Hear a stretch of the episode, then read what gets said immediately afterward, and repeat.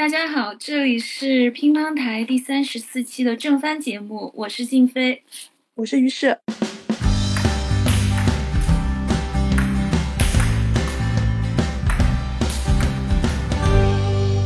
我们今天呢，为大家带来的这本小说和这个电影是《犬之力》。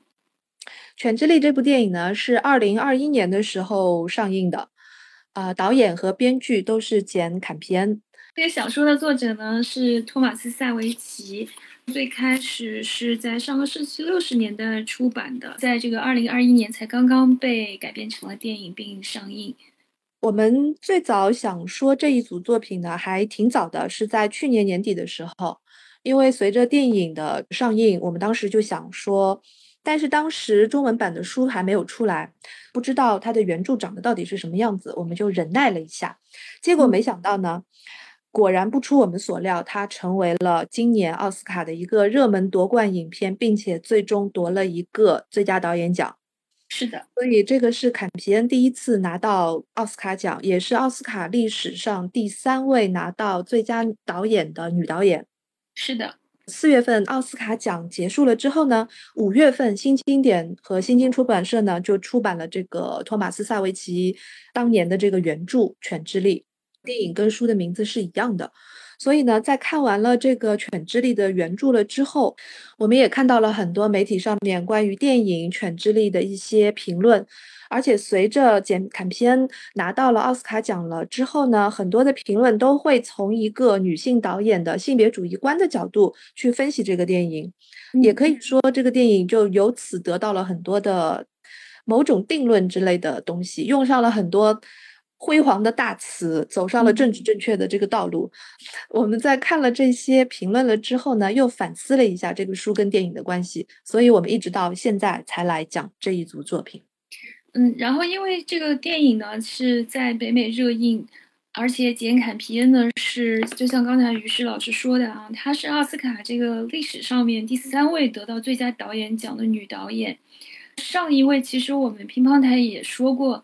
但是那一期节目，因为大家都众所周知的原因，现在又听不到了。在我们的公众号上还可以，不失时机的打了一个小广告。对，就是上一位得到这个最佳导演的女导演是那个华裔的导演，就是克洛伊赵赵婷。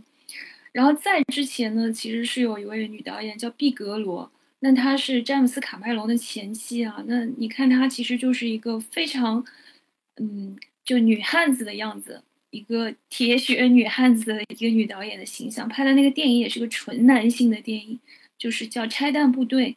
那个片子好像是有很多很多的反面的反思的评论，就是说她作为一个女导演，但是她拍出了一个并没有女性主义价值观的，反而是更加更加迎合男权社会的价值观的一个电影，好像有过这样的一些反面的评论。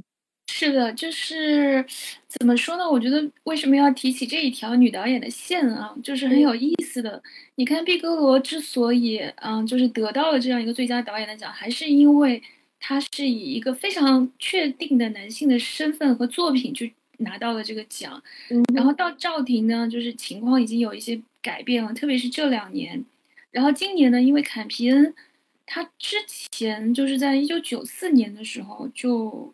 有一个作品叫做，我相信很多人都是听过这个电影的，叫《钢琴课》，那是一九九三年的电影了。但当时那个《钢琴课》呢，就得到了金棕榈，是戛纳先得到了金棕榈，然后在奥斯卡呢，它是得到了一个最佳编剧的奖。一直过了这么多年啊，我们其实如果看简·坎皮恩这个女导演，她从九三年。就是已经站在奥斯卡的这个领奖台上，那个时候他还是一个非常青涩年轻的电影导演，一直到今年他再去拿这个最佳导演奖的时候，他已经满头白发，六十七岁，是的，然后非常棒的一个 女导演，我觉得我现在要快把她当做是一个偶像了，因为对她现在快变成是一个我的榜样了。我想问你啊，既然她已经会成为你的一个榜样了。请你用最简单的几个词语来形容一下，你觉得坎皮恩是一个什么样的导演？就是一个让我会妒忌的导演。他是新西兰人，然后呢，在大学学了一个人类学的学士学位，后来呢，也是拿到了一个 art，就是一个艺术学的这样的一个学士学位，他是双学士。但这不重要，不是说他的学历重要很重要。我觉得这个其实回过头去想的话，非常的重要。就是这个女导演她有一个人类学跟艺术的这个双重的视角，我觉得这个对他后来拍电影都相当相当的重要。而且在他的电影的画面和人物的对人物的塑造上面都能够看得出来，他是一个有人类学眼光的，嗯，一位艺术家，嗯。人类学这个元素在他的这个作品当中，现在在哪一部分比较明显？我好像还没有太深的感觉啊。但是到了八十年代，他开始拍短片嘛，然后他第一部短片就拿到了戛纳的金棕榈奖，所以他在电拍电影这件事情上毫无争议是非常有才华的，就是有天赋。一直到今年，他这么漫长的职业生涯一直都很稳定的在出产，就是电影长片啊，每几乎就是每一个作品。都可以在口碑啊，还有电影节上，都还是有一定的这个稳定的产出和评价的。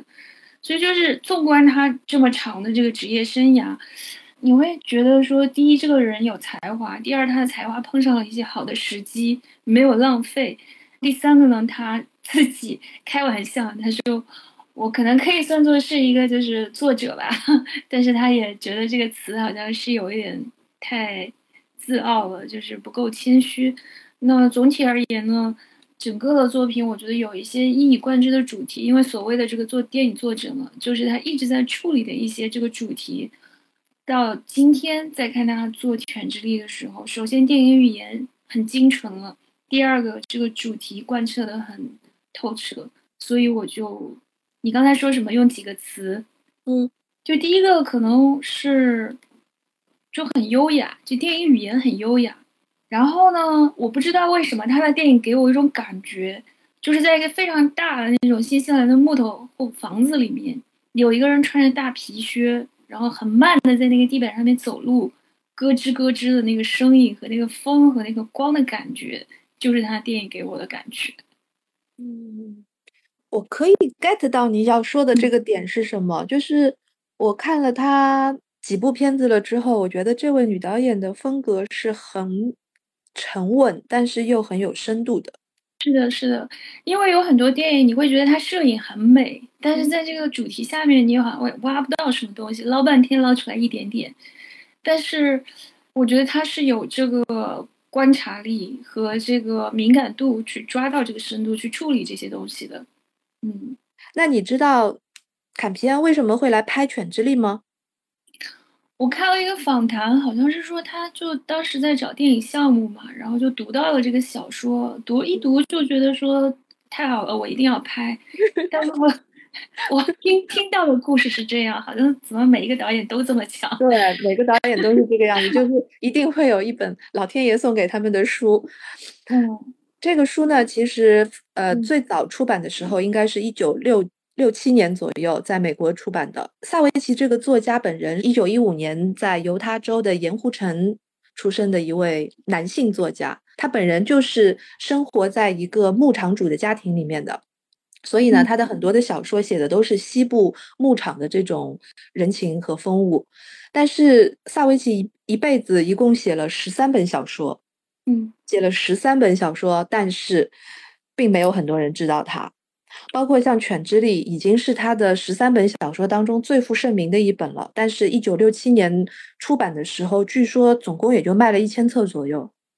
这么凄凉吗？这么凄凉。对，如果回过头去讲的话呢，就是六七年的那个时代，像萨维奇这样的一个有他的这个价值观的一个写作者，其实在大众当中是很难收获到很大的支持的。我们现在回过头去想。哎，他在那个年代，六七十年代，你想想看，他这本书出来，是不是跟六七十年代的主要的对美国的这个文化主流其实是相背而行的？嗯，大家可能觉得莫名其妙，就有个人写了这样的一个主题。文学界的人可能会觉得写的相当的好，但是市场反应是非常的惨淡。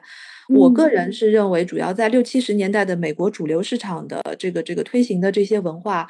跟这个风格是截然不同的，而且他的在书中表现的思想的和性人性上面的这个深度，也是相当的隐晦的，它不像六七十年代所表现的那么的激进和开放，所以恰恰是一个背道而驰的东西。萨维奇本人就是一个深贵的男性，嗯。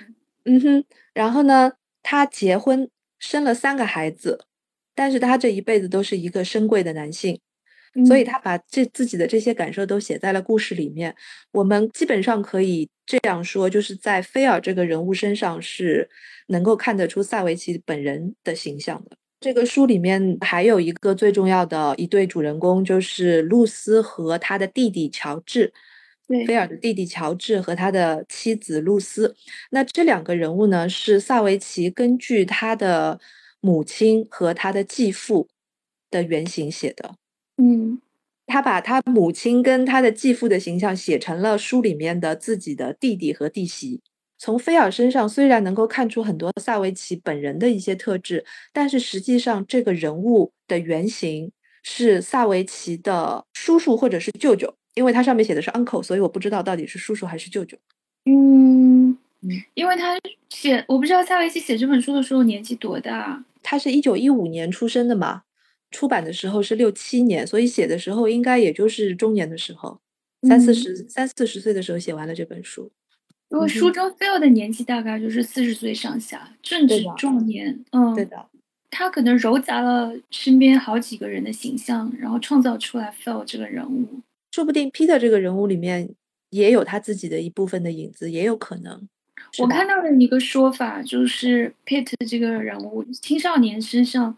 他说：“作者也放进去很多自己，应该是理想化的自己的一个片段在里面。是的，也有可能是，就是说他在菲尔跟 Peter 身上都融入了他自己的这个青春期和中年的这些心路的历程。但是菲尔的这个形象本身是来自于他的这个 uncle。这本书一九六七年出版了之后呢，就反响平平，一直都没有引起重视。那什么时候开始大家又开始说这个书呢？”要归功到另外的一位作家，也是我们非常熟悉的一个作家，就是安妮·普鲁。当年李安就是根据他的那本书翻拍了《断背山》。对，哇哦，对，这两个故事，这两个故事是连在一起的，你知道吗？就是当年李安拍了《断背山》了之后呢，就是写美国西部的山区里面的这些牛仔的这些荒芜地区的生活的这个安妮·普鲁呢，他的这些书就被大家又重新拿出来看了，包括中国也出了很多的这个安妮·普鲁的中译版的书。美国西部的这种故事又开始进入了大家的视野吧？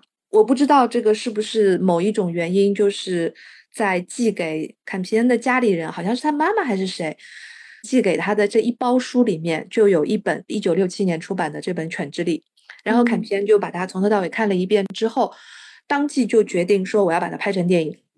然后就开始改编了，亲自改编，然后在做制片的整个这一个过程当中，又做出了很多的新的选择。比如说，这个书虽然背景是写的是美国的蒙大拿州，但是他们和制片去看景的时候，就发现现在的蒙大拿州已经不是书里面写的那个样子了，已经拍不到他们想要的那种风景了。所以最终这个电影是在新西兰拍的，而且据说坎皮恩在在看景的时候。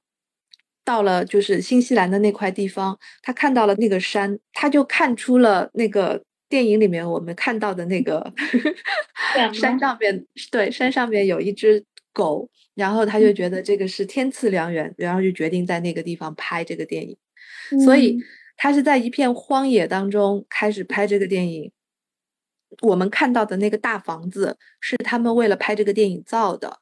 现在可能真的没有牛仔了耶，就是连蒙大拿州都找不到一个原汁原味的牛仔。因为我们看到的这些这些什么什么锯木的东西啦，然后打铁的东西啦，还有整个这一个牛仔的农场，就是坎皮恩为这个电影从无到有打造起来的。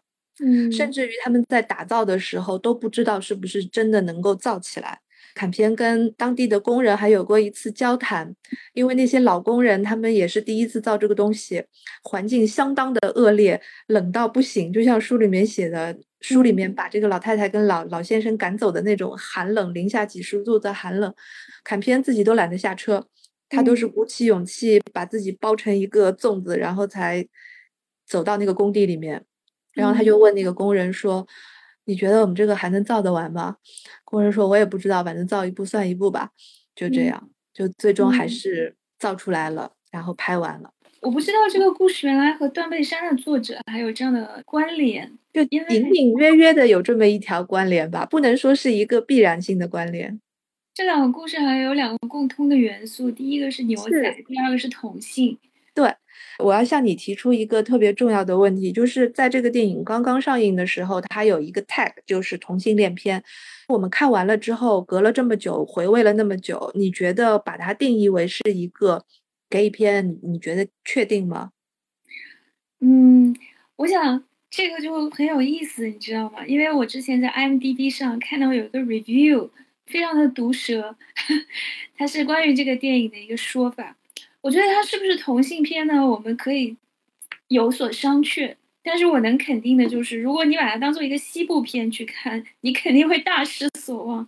那个 review 就是这样的，他应该是一个记者还是一个观众啊？他去看了以后，他说这个电影太无聊了，节奏又慢，是两个小时的闷片吗？对。然后他说这居然是一个讲牛仔的故事。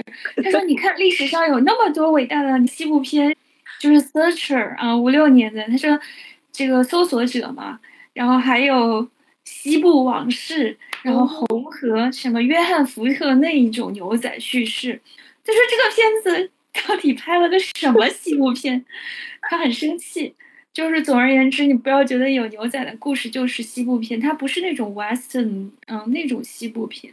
我还挺想知道这个记者如果当年他是怎么评论李安的那个《断臂山》，在他眼里面应该也不算是西部牛仔片吧？绝对不是，他肯定非常的生气，因为，哎，其实借这个话题，我觉得就是很有趣的一点，为什么西部片非要是那种就特别阳刚的男性叙事？就是像我们看这种西部拓荒神话嘛，完全是有单一的男性视角来书写的。其实李安那个故事就是很新的一点，就是他提供了一种新的西部叙事的视角。然后包括我们也曾经讨论过凯莉雷查德，我们有一期节目也说过她的故事，对吧？嗯，那个女导演，她讲西部的故事就讲的非常不一样，讲的非常温柔，啊，然后讲的是新的神话，那个和那种我们特别习惯的那种阳刚的西部叙事就不一样。然后到了简·坎皮恩这儿呢，聊到这儿，我突然觉得可以把他们归在另外一种西部叙事的框架下面去讨论，嗯，因为他。它包括这个故事本身，它就是在批判那种就被大家讨论的很多的，在一种既定的男权视角下面的，啊，这种被压制的人的特质啊，包括同性的特质，其实是给大家带来了非常大的痛苦的，嗯。这个也是他得了奥斯卡奖了之后，所有的评论都会指向的一个方向，就是一个女性的导演，她第一次用电影的方式重新审视了男性所定义的男性气质。嗯，这个可以说是一个历史上面对于男性凝视女性的一次反击，就是很多评论是这么说的，因为他们。看到了，就是像坎皮恩这样的一个女性导演，用镜头语言再现了女性眼中的这些被男性气质定义所框定的这些男性，他们活在这个定义里面是有多么的痛苦。尤其是当这些男性他们自己内心的身份认同是一个更加偏女性化，或者是偏中性，或者是不那么。男性化的时候，他们所要付出的那种努力是多么的艰辛。嗯，其实，在这个故事里面，我们到现在为止还没有把这个故事给大家说一遍呢。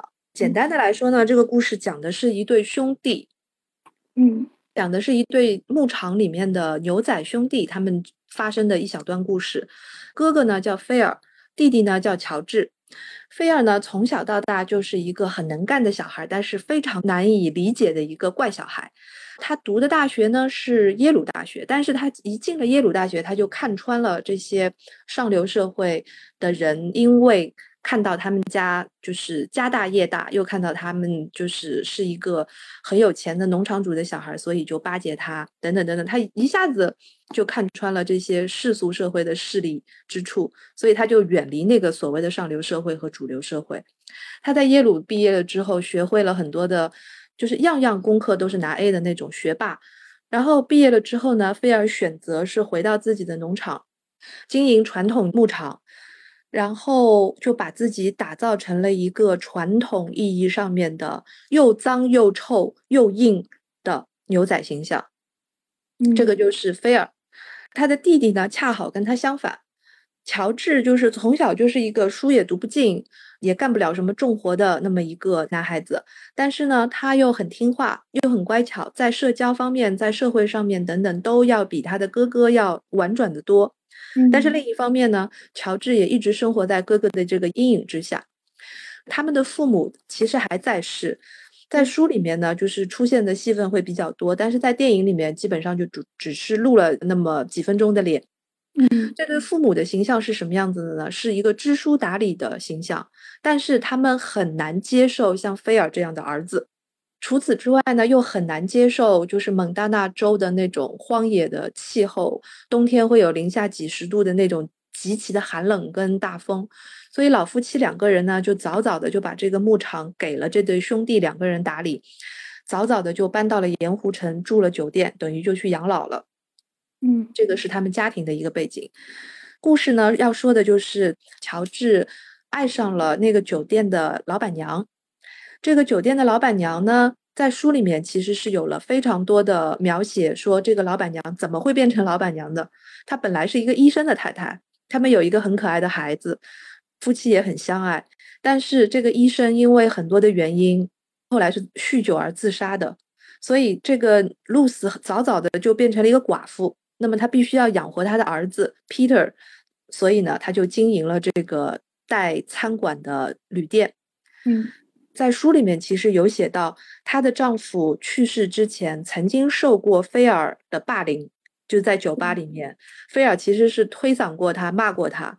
那个是导致她死亡的直接原因吧？嗯，就是部分原因吧，不能说是主要原因。但是在电影里面呢，基本上就完全没有提这茬。只是对删掉了他的这个亡夫的这个形象，但是他留下了这个儿子的形象。Peter 呢是一个，就是 Lucy 的儿子 Peter 呢是一个在书里面被称为娘娘腔的这么一个少年，他的举止非常的优雅轻柔，又很聪明，手也很巧，喜欢做一些手工艺的纸花，跟他的母亲一样。所以他做的那些纸花就是被菲尔所带领的这群 牛仔所嘲笑。就是一个男权社会看不起这个有有女性气质的一些男性的这个典型的情节，所以当他的弟弟乔治要和露丝结婚的时候，菲尔是非常的难以接受，甚至带着他们的儿子彼得生活在他们这个牧场，和菲尔生活在同一个楼里面的时候呢，种种的矛盾就发生了。所以故事的后半段主要就是描写了菲尔跟。露丝还有 Peter 之间的这些新型新出现的人物，家人之间的一种较劲吧。他跟每个人之间的较劲，最重要的几场戏包括露丝和乔治他们在家里面要宴请州长夫妇，那么为此露丝就要去练她的钢琴，想要在宴会上面露一手，结果就被菲尔百般的凌辱。嗯。这个是这个片子里面很重要的一场戏。至于他跟 Peter 这个少年之间的情感纠葛，就会比较的复杂一点了，很难三言两语来说。值得一说的是呢，因为他们两个人的这些戏份，一开始这个电影可能会被标上一个同性恋的这个 tag，但事实上还有另外一个 tag，就是悬疑。因为这个故事到最后会有一个巨大的反转。嗯嗯，简而言之就是猎人成了猎物。嗯，是的，大致的故事情节就是这个样子。嗯，现在先以电影为基准来讨论。你觉得就是看到最后的时候，你会有错愕吗？你会有觉得说没有看懂或者遗漏的情节吗？有，我看到最后十五分钟的时候呢，呃，我确实愣了一下。嗯，然后我把这个片子全部看完了，又导到最前面看了开头。然后我发现，其实最后要说的东西在开头全说了，但是我们在第一次看开头的时候，绝对不会意识到这一点。嗯，是的，嗯，说明你是个很敏感的观众，而且 而且现在在家里看电影，允许你倒回去看。没错，如果是在电影院的话，可怎么办呀？对呀，在电影院你可能就，哎，到底怎么回事？为什么 Phil 最后居然就很快的就进了棺材嘛？啊，对的。我们可能要，我们可能会 miss 掉一些这样的细节，否则它情节可能就是断裂的。我相信很多人可能都对这个事情有一点微词。不过，这也从另外一方面说明导演其实是处理的非常有信心，他一点也没有迁就观众，他就非常厉害了，就把这些全都剪掉了，嗯，只留了一些很用心去看的细节，你才能看得懂。嗯，就是我们反正已经谈到这一步，我觉得也无所谓剧透不剧透，因为该看过这个电影的人应该都看过了，已经隔了这么久，不存在剧透了。嗯。所谓的猎物变成了猎人，就是在整个故事当中，我们都觉得 Pete 是那个柔弱的、需要被保护的、没有伤人的意图的小动物。对，人畜无伤的样子。说到人畜无伤的样子，我来打个岔，我来说个八卦。你有没有意识到，我们之前说的电影当中，这个演员就已经出现过好几次了？你说演 Peter 的这个演员？对，演 Peter 的这个演员叫做 c u r d y 他演过什么？我真的觉得他演 Peter 的演 Peter 的这个演员 Curtis Smith，在我们之前说过的未来学大会里面演怀特的儿子。哦天哪！我现在想起来他那张脸了，你 一说我就想起来了，对吧？因为他长得有一点，就眼距很开，他长得有一点未来感，你知道吗？对。哇，他现在长大了。他长大了，然后竟然就是就是还能够去演演绎这样的一个复杂的角色，真的就是没想到。而且我之前还看过他的另外的一个片子，他再小一点的时候演过一个《末日危图》，就是一个末日恐怖片。那个我没看过，他是童星来的。对，Oh my god！我一直以为他是就是 casting 出来的，然后就特别为了配的这个角色，特地找了一个非常。你不觉得他就是很非常合适的一个角色啊，一个演员是超合适，就是包括他那种僵硬的肢体语言。所以我后来就去勾陈了一下，结果发现啊，竟然他之前演过的好几个片子我都已经看过了，都没有。说我真的想不到，你不说我真的没有办法联想到未来学大会。我就觉得这个演员很脸脸很生，然后呢。他有一点像五十年代的时候，好莱坞有一个男演员叫 Bergins，他是戏剧演《戏剧哥哥迷魂记》的那那一类型的，就有点阴郁，然后黑头发、黑眼睛，举止多少有点古怪，就是有点 awkward 的。而且他现在不知道是在长个子还是什么，就是整个人的比例看上去特别不对劲，一根长竹竿，就是。但是他真的太合适这个角色，就这个电影我也觉得是选角上面很妙。每一个角色都搭配的非常合适，嗯，包括你刚才说露丝和乔治，他们其实也是两个很有名的好莱坞演员，对，嗯，克里斯汀、克里斯汀·邓斯特和杰西，嗯，，Jess，、杰西·普莱蒙，他们两个是演《冰雪暴》的剧集《冰雪暴》里面演过一对夫妻，然后现在好像在戏外也成了真的夫妻。他们演乔治和露丝，我觉得这一对啊，在故事当中的描述就还挺有爱的，挺有温情的。我觉得在书中看的时候的感觉跟在电影中看的时候不太一样。我在书中看到的时候，我觉得他们两个人的内心戏的就是铺垫都比较的，因为这是小说的特点嘛，就是铺垫的比较的充分。你可以看出露丝她经历过第一个老公是这个样子。然后接受了乔治的这个爱了之后的变化。乔治认识他的时候有过一段描写，说是不管什么时候看到他，他都在微笑。就是在书里面，乔治有过这么一段描写，就是这样的一个又很快乐又很独立、很自立的一个女性，最后跟菲尔他们生活在牧场里面了之后，慢慢的就变成了一个空虚的。靠酗酒来维持自己每日生活的这么一个女性，就是她整个是有一个演变的过程的。但是在电影当中，我们其实感受不到这个人物的丰满。嗯，包括乔治也是，因为乔治在书中他也铺垫的非常的完整，就是他从小到大是怎么样受到像菲尔这么一个哥哥的，像一片阴影一样压在他头上的那种感觉。所以当他遇到露丝的时候，他首先感受到的是，我不再孤独了。嗯，他想成家的一个意愿不是简单的爱情或者是男欢女爱，他感受到的是我从此之后是没有那么孤独了，嗯，可以有一个跟他一样一起正常的欢笑的一个人类，而不是身边的这样别扭的菲尔这么一个哥哥。因为我是看电影在先，然后看书在后，对吧？所有的人都是，所以就是在看书的时候，你会觉得说啊，原来乔治这个人物内心还是有这么多的内心戏的，但是在电影中都看不出来。嗯，电影中，对电影里有巨大的空白，就是需要观众你自己去填补的。那其实就是看书的时候，我就肯定会把演员的表演什么都带进去嘛，就是你已经有那个人物形象了。那我们看那个人物关系，其实费尔还是很爱他这个弟弟的。然后虽然他对乔治造成了很大的压迫感啊，但我觉得他其实是比较依赖乔治的那个人，就他很 needy，什么四十岁了还要跟弟弟硬睡一间卧室，然后 很奇怪吧？你们兄弟两个人，而且我觉得他心里面就是对 Phil 来说啊，他。是他很讨厌露丝的一个原因，可能就是他觉得这个女人把我弟弟抢走了，就是这样子呀。嗯，配不上我们这个 Burback 家族，我们家大业大又有钱啊，一个地方的富豪。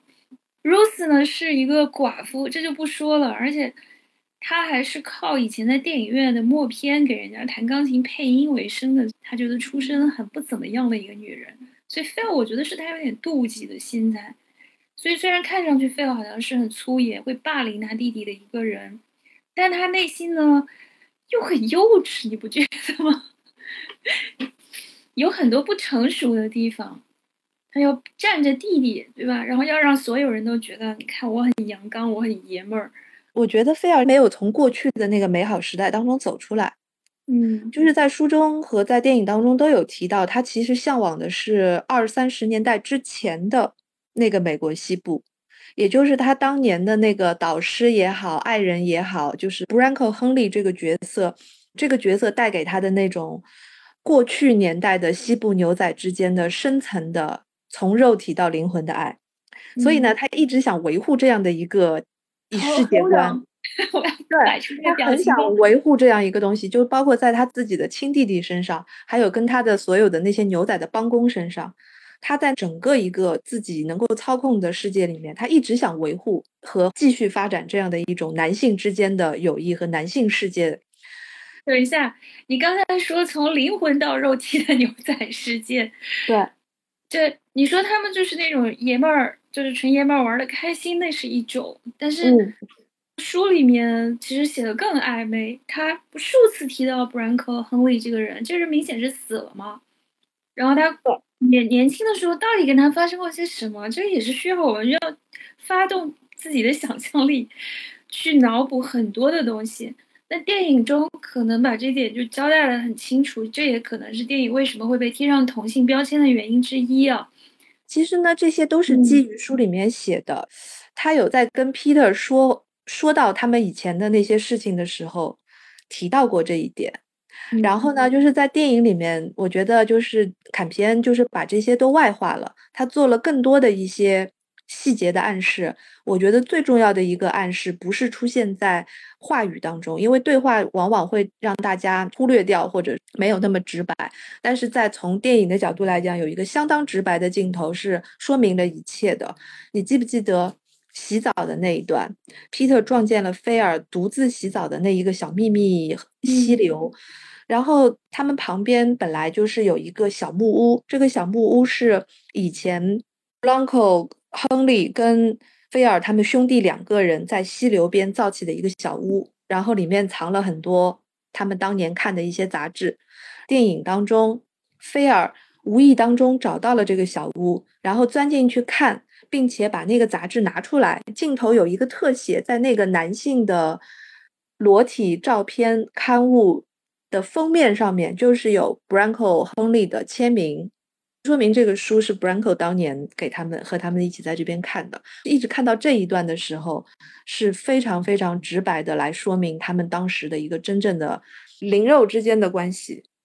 对，因为这个就是电影只给的嘛，嗯，小说里面是没有写到这一场戏的，这是电影只给的一场戏。所以这个电影就是我刚才说，可能被贴上同性标签也是这个原因。然后像 Phil 这个人物啊，他当之无愧是这个故事的第一主角。然后关于他内心的这个戏，其实也是最多的，呃，这个篇幅都让给他了。像乔治的前史啊，呃，Rose 的前夫啊，这些通通都被砍掉了。对的，嗯，就是在电影的后半段，基本上乔治就不太出现了，你觉得吗？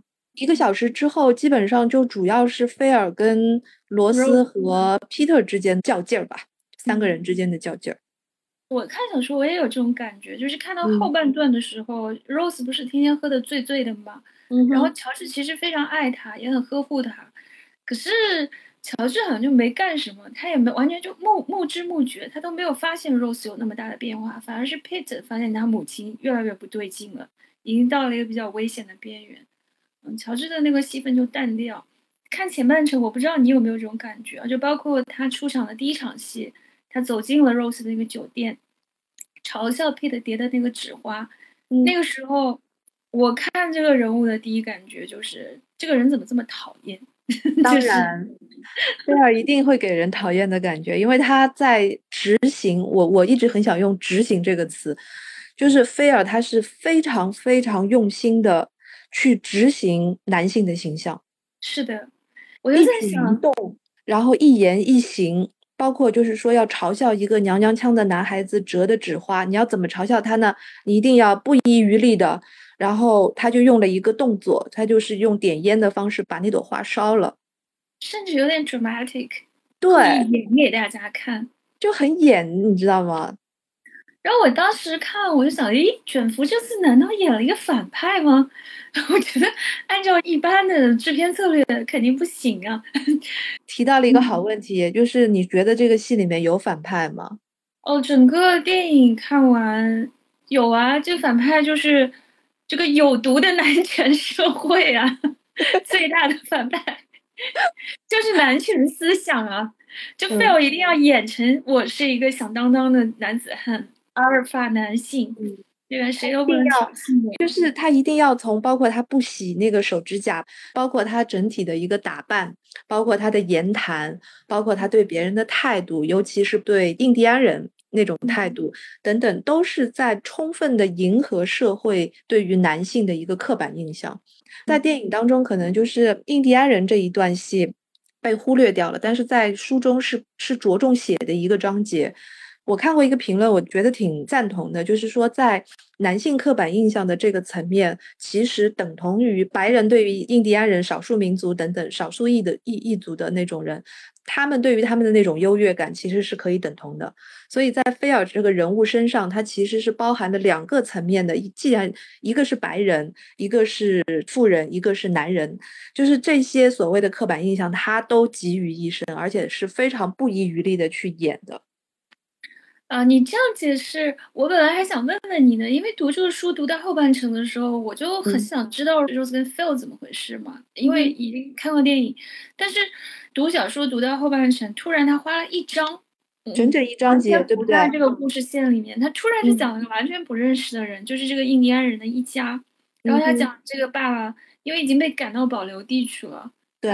传统的生活方式啊，啥啥啥都没有了，祖先的坟地都没有办法回来看一眼。嗯，就带了两个小孩走走走，走了很长的路，然后就走到 Phil 他们家这个牧场，提了一个非常卑微的请求，然后就被 Phil 严词拒绝。而且那一段写的真的就是很残酷，非要站在自己家的这个牧场的铁门边，要远远的就看到印第安父子骑着一匹老马走过来。他就活生生的看着他们看了二十分钟，嗯，一直等到他们走到面前，提出那个卑微的请求，说可不可以让我的儿子看一看他的爷爷，也就是当年印第安酋长的墓地，然后菲尔就断然拒绝了他们，还对，然后还骂了他们，骂他们赶紧走，嗯嗯，这一段的菲尔真的是超级让人讨厌。我当时看这段的时候，我没有太明白他当初一笔写这个东西的意义是什么啊？就可能就是最后为那个烧牛皮做了一个伏笔，最后是 Rose 奔出去嘛，就是说我就反正这些牛皮 Phil 都要烧掉的，我就给你们吧。就是 Rose 做了一个挽救的动作，我以为是为了要激化这个矛盾。就是书里面处理的情节的方式跟那个电影里面是不一样的。书里面首先是写到了印第安父子遭到了菲尔的拒绝，首先意识到这一点的人是乔治，而不是洛斯。乔治拿着他的望远镜，然后远远的看到了那一幕的时候，看到这三人对峙，乔治就已经猜出了他哥哥会怎么做，然后他就跟洛斯说了。然后露丝一听之后就很难接受这样的事实，所以在这一点上，在书中其实露丝代表的是一种先进的文明，它代表的是一种先进的善良的一个人性，就是出于一个天性，就觉得你怎么可以做这么残忍的事情呢？所以露丝在书中就冲出去把印第安父子拦下来，然后允许他们在自己的领地上面露营，以至于这件事情又引起了他跟菲尔之间更大的矛盾跟冲突。嗯，菲尔就会认为他这么做不是为了印第安人好，而是因为要跟他作对。这样子理解的话，可能这个框架还比较自洽。就是他既是白人，他既是他自己既是受害者又是施害者，他在这个结构当中不得去不去扮演一个不是他的角色，同时呢，他也站在这个结构中优势的一方去迫害别人。嗯，说到兽皮的那一段呢，在书中是这样子的，因为。露丝那个时候每天都喝得半醉，她生命太空虚了，然后又受到了精神的压迫，所以呢，有犹太人是犹太人上门收这个兽皮的时候，露丝就稀里糊涂的，然后他又觉得说我可以拿到现金或者怎样，所以呢，他就出于一种说不清道不明的含糊的目的，把那个兽皮卖了。他一点都没有意识到他是在跟菲尔作对。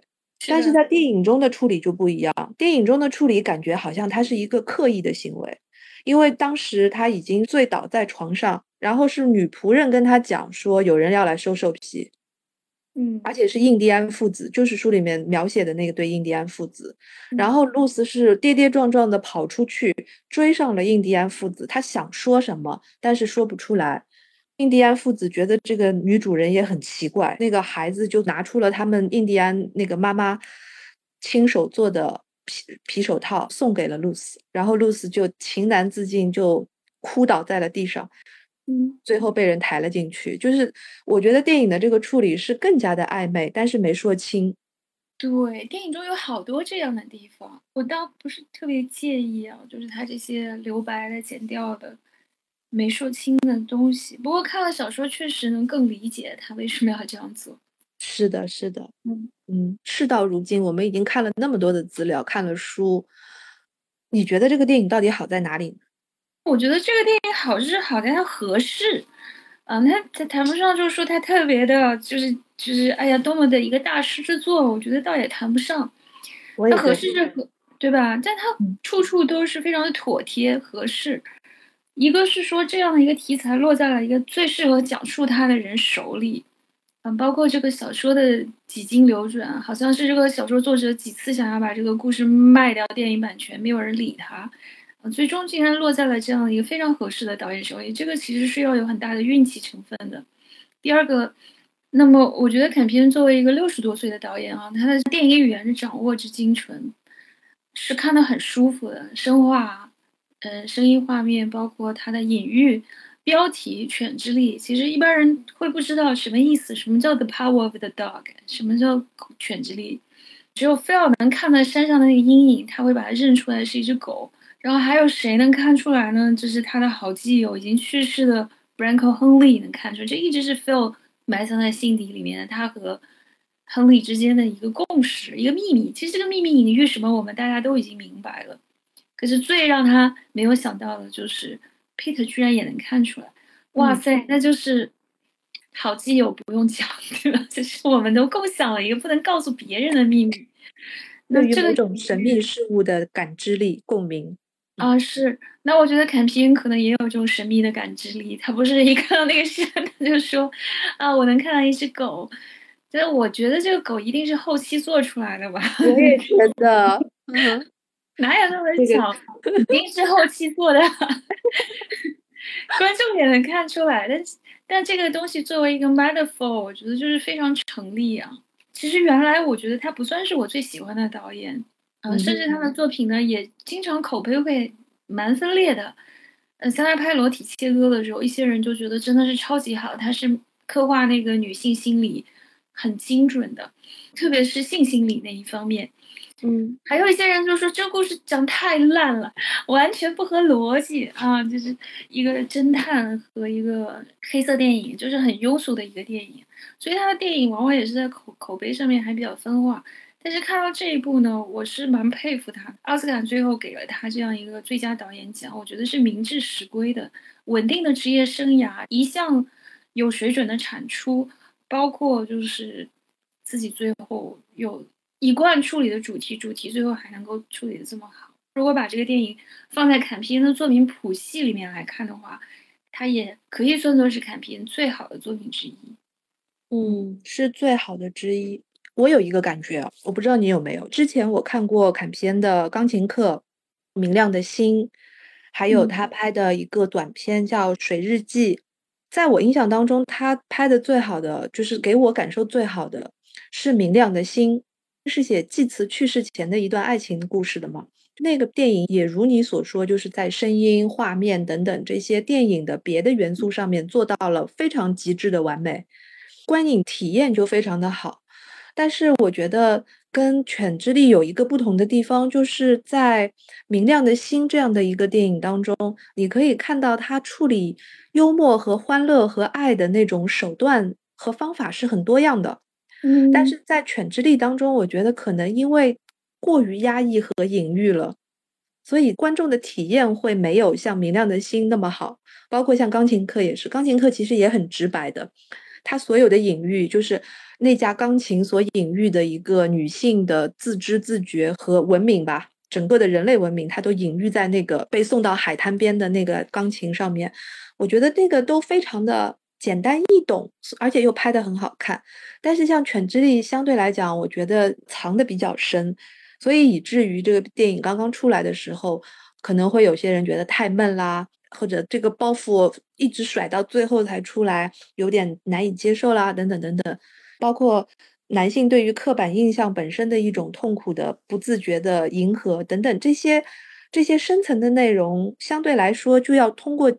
解读大部分的观众才能够感觉得到，我不晓得哎，我觉得要这个锅应该甩给原作者，因为他故事就是 这样写的，小说写的比电影还要隐晦，也是一直到了最后短短几行字才把这个包袱甩出来。哎，你要说这个甩包袱的事，还真的是不能怪坎皮恩，是因为小说确实是这么写的。对呀，然后第二个我也不知道是不是因为现在我们都。哎，我们都太懒了，就就是我们作为观众都太懒了，还是太聪明了。这隐喻其实不难解读，对吧？但是呢，故事的细节你又没有耐心去体会，这都是就是用脑的部分变多了，其实用感受的部分反而变弱了。你这个故事你好好的去感受它，这两个小时，其实就算有一些情节上面漏掉的那种乐趣，我觉得在感受上面也是完全弥补的回来的。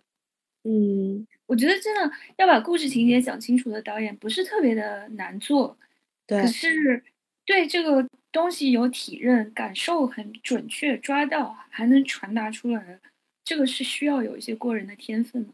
我个人觉得，就是在电影的改编当中，就是对于露丝的这个形象的刻画，有一点还可以更好吧。我对这个人物不是特别的满意。既然已经有很多地方说不清楚了，就应该腾出一些空间。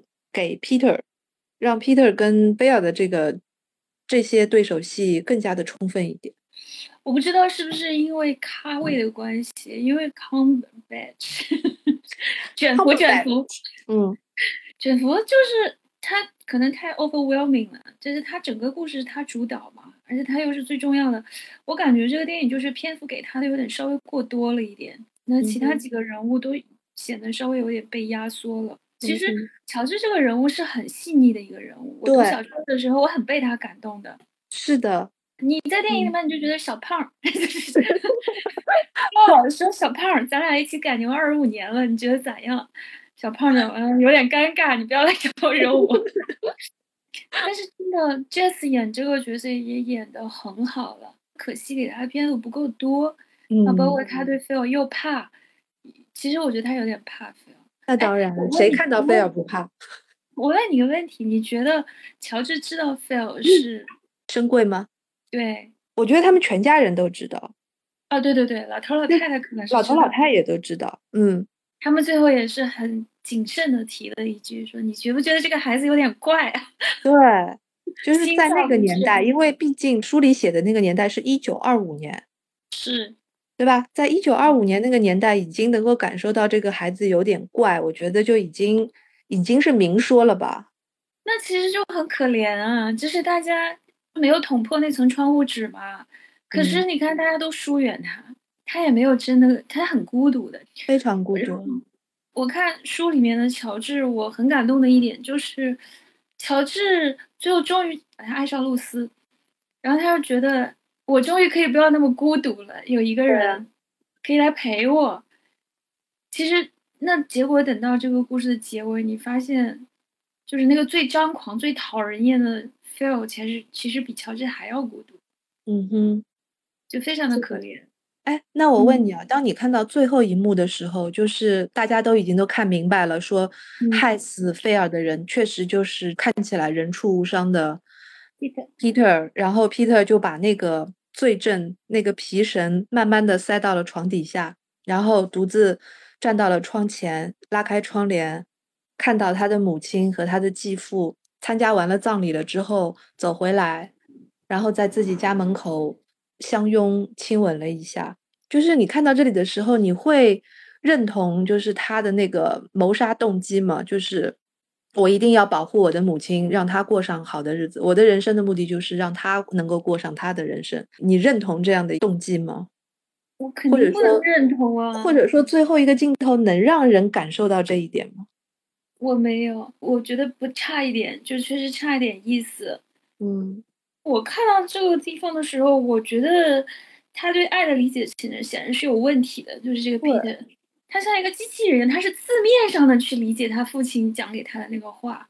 就是如果就是他理解歪了，而且在这个电影当中，他的父亲根本就没有出现过，这样就使得他这个人物带有了一种某一种类型电影的反面人物的一种共性，就是你不需要解释这个人就是有问题。而且光看电影的话，会不会有人还觉得他仅仅是因为恋母情节，所以他才会做出这样的一个举动？是的。所以我觉得特别遗憾的就是，我觉得这个电影应该把他的父亲，也就是露丝的前夫，把他也容纳到这个电影里面。我觉得这一切就会更加的充分了。因为皮特的父亲，你说如果是从主线上面来讲，我可以理解说坎皮恩把他砍掉，也许是因为他不符合，或者说他。不能够充分的体现他要在这个电影里面表现的这个性别主义、这个男权社会的这个议题。但是如果你把他往深里面说的话，他的父亲其实也是这样的一个社会的刻板印象的受害者。书里面有提到，而且就感觉更像是一个就是复仇。嗯哼嗯哼。如果把父亲这条线加进去呢，就是很明确的复仇，虽然是个无意的复仇。对他就会让 Peter 变得有点跑偏。嗯，对，那 Peter 这个人物就更能让人理解了吧？因为没有父亲这一条线，所以当我们去看菲尔跟 Peter 之间，他们后来不是一起，他教他骑马，他教他编皮绳，他教他做很多农场里面的事情，甚至去抓野兔，两个人还会有一些谈心的内容等等，就是这一些。大家会怎么解读呢？大家会认为这个是同性的爱的一种交往吗？还是说是猎人对猎物的一种 approach 呢？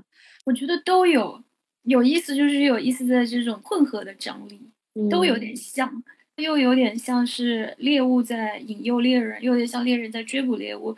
因为最后 Phil 明显是放下松懈了嘛，他觉得 Peter 就没有什么，就是这个小孩子跟他想的不一样。他甚至某种程度上，我觉得他是羡慕 Peter 的，因为别人都在嘲笑他是娘娘腔的时候，他根本不 care。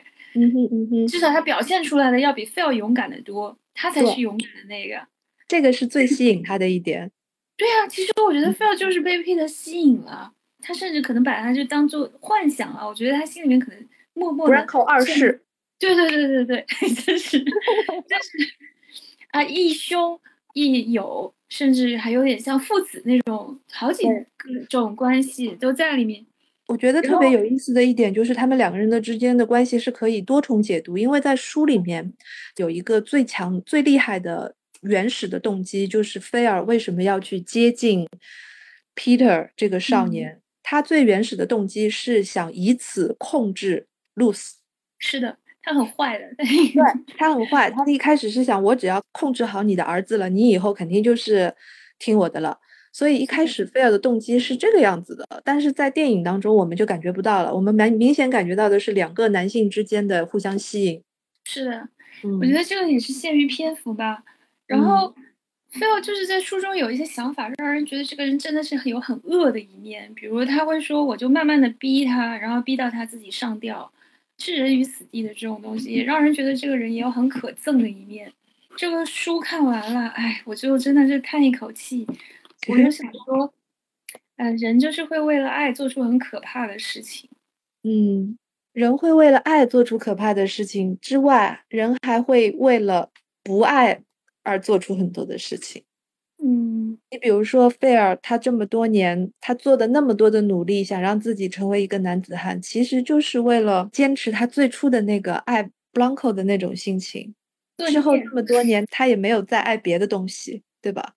对啊，他就他就停留在那个画室，他没办法，他在那种社会环境里面，嗯嗯，他是一个完全没有办法认同自己的人呢。所以，像菲尔这个形象，相比于断背山当中的那个人物的话，可能更加的可悲一点吧。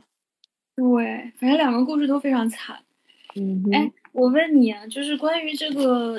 呃，故事的主题还有这个书的题词是从这个圣经的诗篇里面来的嘛？然后它翻译是翻译成这两句话，也就是最后 Peter 践行了他的这个复仇和谋杀以后，他在阅读的两句话。嗯，这句话说：“救我灵魂脱离刀剑，救我所爱脱离犬类。”然后 “Deliver myself from the sword, my darling from the power of the dog。”你是怎么看这两句话的？我没有办法完全的解读这句话，因为它是一个圣经里面的原文。但是呢，通常会把这里的 dog，嗯，诠释为一种恶的力量。但是这个跟我对于这个书的解读是不一样的。我不认为就是说，嗯，在这里面有很多的恶的力量。就是也许在书中的 Peter 看来，菲尔所代表的是一个恶的力量。是一个迫害他的母亲，甚至迫害自己、迫害印第安人等等等等，他有一个霸权的那种恶的成分在。但是我们看完了这些书之后，我们就会知道，菲尔其实并没有那么的恶，他有他的善良，他有他的爱，他有他的坚持，甚至是愚昧，就是那个年代所特有的愚昧。所以你也不能把它解释为是一个恶。又加上说，这个书里面有一个隐喻，就是那个山上面看到的阴影是一个。是一个狗的样子，所以我觉得很难去用三言两语去定论这个引言是什么样的意思。嗯，也是有可以多重的意义，多重的，对的。嗯，我当时在看这句话，我突然有一种感觉啊，就是因为他说是 deliver my soul 嘛，这个 deliver 就是救我灵魂脱离刀尖。我甚至有的时候，因为我看完这个书，我才有了这个感觉，看电影的时候没有。就是 Peter 这个人物，他写的很超然。他好像情感冷漠，因为他父亲嘱咐他要保护母亲，然后他就去做了这样的事情。他有一点像一个 executor，就是执行者。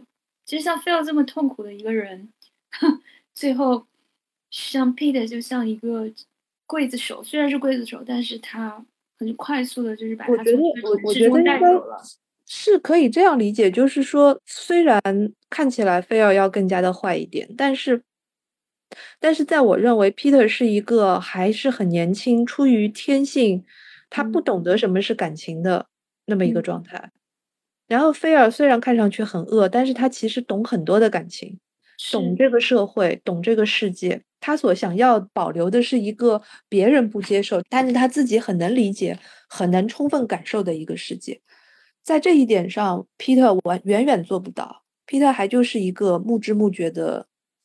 嗯，小孩，他的大部分的世界观都是来自于他的父母，还有他的医学院。嗯，他对于情感本身的理解没有菲尔那么的透彻和完整，所以菲尔死于他的手，我觉得这个事情也是挺可悲的。嗯，那可能就是因为，就像你刚才说的嘛，这个电影对这个角色的塑造，可能是为了要把它类型化一点，就是。老是会让我想到，我们经常会在类型电影当中看到的那一种 weirdo，就是有点怪怪怪的那种角色，就贝茨旅馆啊，在惊魂记里面的那种有恋的情节里面的那种，特别特别像吧？对，我觉得你这样解读啊，那我可能会更。觉得更喜欢这个解读一点，他就真的是年轻，然后他对很多东西的理解都停留在字面上。对啊，包括他最后为他母亲的祝福，看上去也有点毛骨悚然。是，没错。那到了我们的推荐环节的话，我想给大家推荐一本跟这个主题非常的 match 的一本书，嗯，叫做《屠夫十字阵》。没有听说过，《屠夫十字阵》这本书是由同样。以前名不见经传的一位美国作家叫做约翰·威廉斯写的。约翰·威廉斯的另一本成名之作，可能你听说过，就是叫《斯通纳》。哦，很厚的那本书。对，约翰·威廉斯呢，他最先出版的这个中译本呢是《斯通纳》。斯通纳引起了很多的文艺青年的狂热的喜欢，因为他写了内心非常复杂的一个知识分子的形象。嗯。然后呢，我就看了第二本他的中译本，就是《屠夫十字阵》。当时我觉得非常非常的震惊，因为我完全没有想到，之前写了一个大学老师的这个作家，然后又写了一个屠夫十字阵这样的主题。他写的是有一个从哈佛辍学的年轻人，在一八七三年的时候，因为受到了像爱默生啦，还有像索罗的这些人的自然主义哲学观念的影响，所以呢，他就。非常单纯的带着美好的这个愿望，去到了一个西部的地方，叫屠夫十字镇。这个镇叫屠夫十字镇。对，一听这个名字就知道里面会有很多的猎人啦，然后屠夫啦，这些就是完全西部的那种以前的那种旷野的生活。这个年轻人呢，就跟着一个猎人，还有其他两个专门做杂活的这种屠夫镇的杂活，无非就是给什么。牲畜剥皮啦，嗯，就是去骨啦，然后就跟着他们一起到了科罗拉多的山里面去捕猎野牛，就像我们在那个《国家地理》杂志里面看到的那种场景，就是一个很大的一个山，落基山那种，就是科罗拉多山谷里面，然后就有很多很多的野牛，几千只野牛这样跑出来，然后他们要去猎杀这些野牛，可以想象的就是经历了很多我们在城市中不可能想象的那种场景。然后我当时是看了这本书之后，觉得就是该怎么讲，你一个知识分子抱着一个美好的自然主义的幻想，然后到了一个活生生的跟野牛面对面的一个山谷里面，你所经历的那种身体的，就是灵肉的冲击。但是这个灵肉的冲击跟我们今天说的这些两性的是完全没有关系的。但是像这样的一本书这么精彩，威廉斯他当年的这些书也没有大卖。但是写的非常的好，而且非常搞笑的是呢，也是因为这一类的这个西部片，好像慢慢的有一点回潮了。我去查了一下，结果没想到这本书好像也要被翻拍成电影了。我真的对，而且就是在今年或者明年就会上映。但是我一看这个卡斯，我的心就凉了。谁是导演？导演是加布波斯基。哎，没有。太听加布波斯基曾经导过的电影，我们都没有看过，就这么说好了。好吧。对我一看卡斯，我的心就有点凉，因为首先导演就不是很熟悉，然后最让我心凉的呢，主演就是我们最近几年的烂片王尼古拉斯凯奇。他现在要靠拍西部片来翻身啊！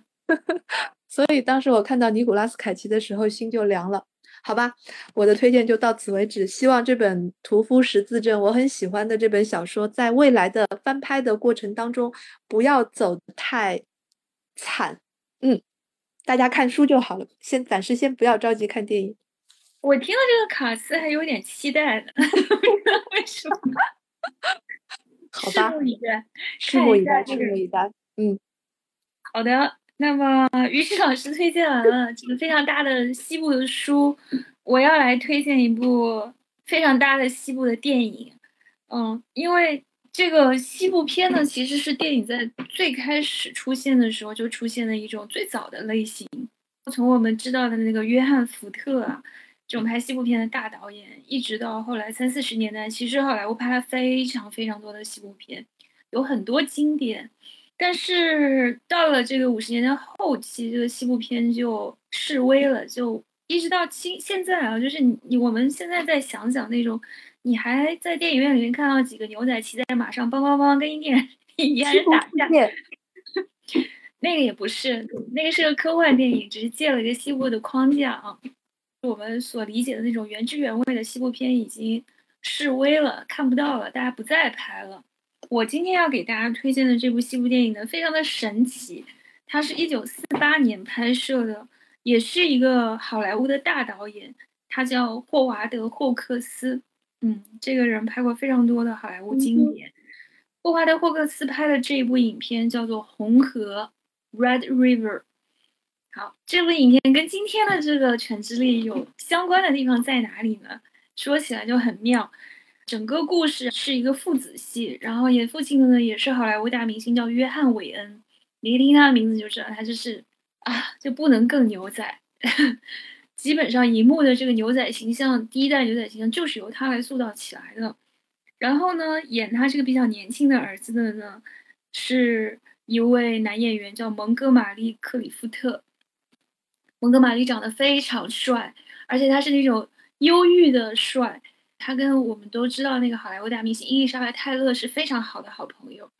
然后蒙哥马利演员这个演员本身其实他是一个深贵，但是那个时候的好莱坞呢，就是对他的这个不要说是出柜了啊，就是连被大家知道这件事情可能都会被诟病很久。蒙哥马利自己也是过了挺悲剧的这样的一个人生。然后在这个电影当中呢，有一些牛仔戏，那拍的就是仁者见仁，智者见智了，因为他们会有一些非常有趣的台词，比如说两个牛仔在那边，有一个人说：“哇，你这把枪不错。”另外一个人说：“你的也不差啊，让我摸一下 之类的。”这个真的不是我过度解读，因为后来好莱坞其实拍了一个纪录片也很有趣，就叫做《赛洛洛出柜史》。就是讲好莱坞的这个制片史上，这些同性的元素从非常隐蔽到隐而不显，到用其他的方法告诉大家，一直到现在啊，有一些人公开的出柜，我们可以公开的去谈论这些话题。所以其实它是有一条线索的。那《红河》这个电影也是本身拍的非常漂亮的，嗯，场面很壮阔的一个西部片。像于老师刚才说。有赶那个几千头牛的那种场面，那种史诗级别的场面，在这个电影当中都有展现。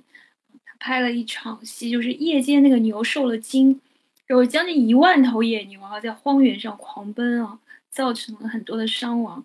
那个场面是拍的非常惊人的。所以今天就把这部西部电影史上的名片叫做《红河》推荐给大家。